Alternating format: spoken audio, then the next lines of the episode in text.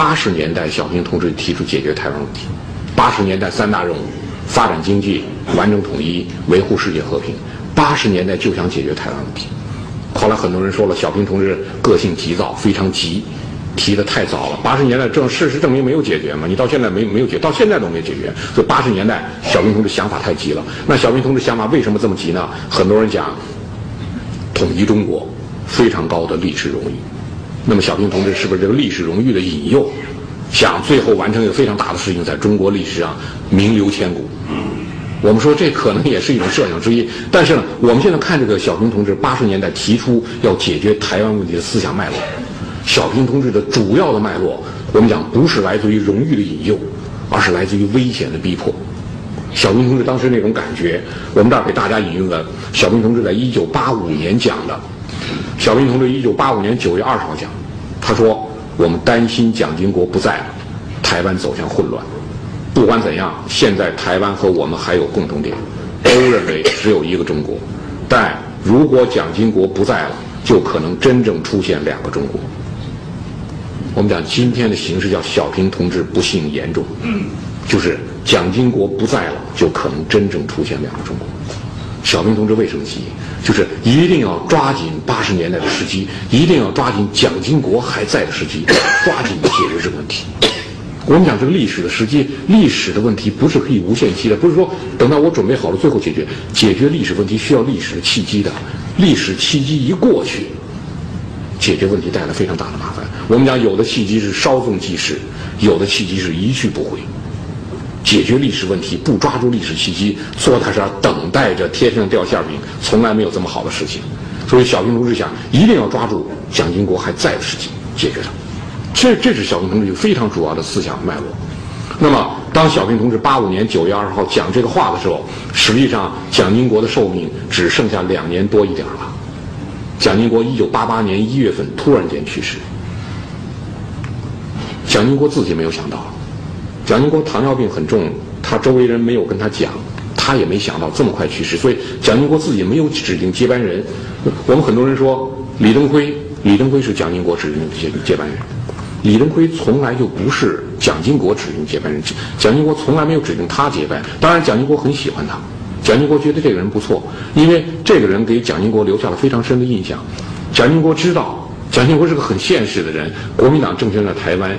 必须要有当地的人来充门面，要充门门面，你要把当地的台湾人要选人上来，要不然你政权无法维持稳定。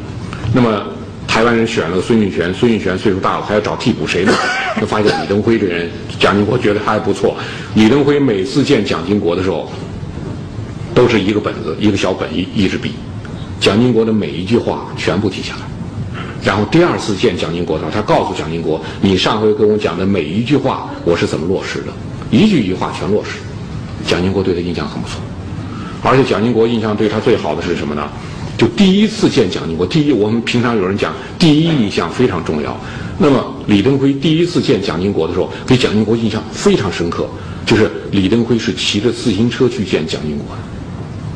当时台湾官场气氛是非常腐朽的，但是一个农学博士。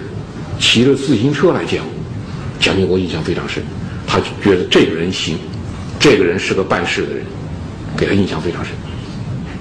那蒋经国对李登辉的印象很好的，他重点培养他，虽然没有把他选为接班人，但是把他最后放到了一个国民党副总统和国民国民党副主席和台湾的副总统地位上，他基于总统的这个大位有非常有力的进击出发之力。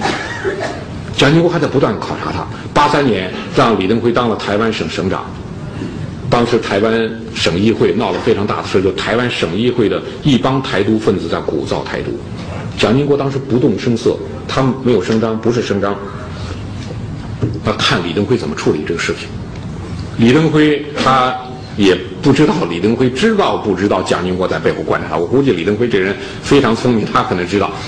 李登辉在台湾省议会慷慨激昂地发表了演说，坚决反对台湾独立。李登辉在演说中讲：“台湾和大陆是血脉相连，绝对不能隔断。谁如果企图隔断台湾与大陆的这个血脉的关系，台湾就得死亡，就得枯萎，没有血管了。这是血脉的联系。”蒋经国悄悄地把李登辉在台湾省议会的这个发言稿调过来，整个看了一遍，感觉到非常好，又是农学博士，又骑着自行车来见我，对我的每个指示落实又不错，再加上又坚决反对台独，所以这人可以，就这么一步一步把他弄上来。但是等到了八八年一月份，蒋经国突然间去世的时候，李登辉也措手不及，他还没有准备到了蒋经国把他培养为接班人的地步，所以当时国民党内部一片混乱。蒋介蒋经国突然间去世，国民党内部一片混乱。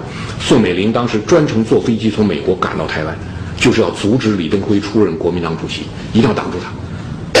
当时国民党内部就属于群龙无首，那么呢，中常会开得乱七八糟。中常会上一个人跳得非常高，一个国民党的副秘书长，这个人跳得非常高，就是一定要选李登辉当主席。谁不选李登辉当主席，他恨不得把茶杯都砸到谁的脑袋上去。会下串联，会上演说，慷慨激昂，要死要活。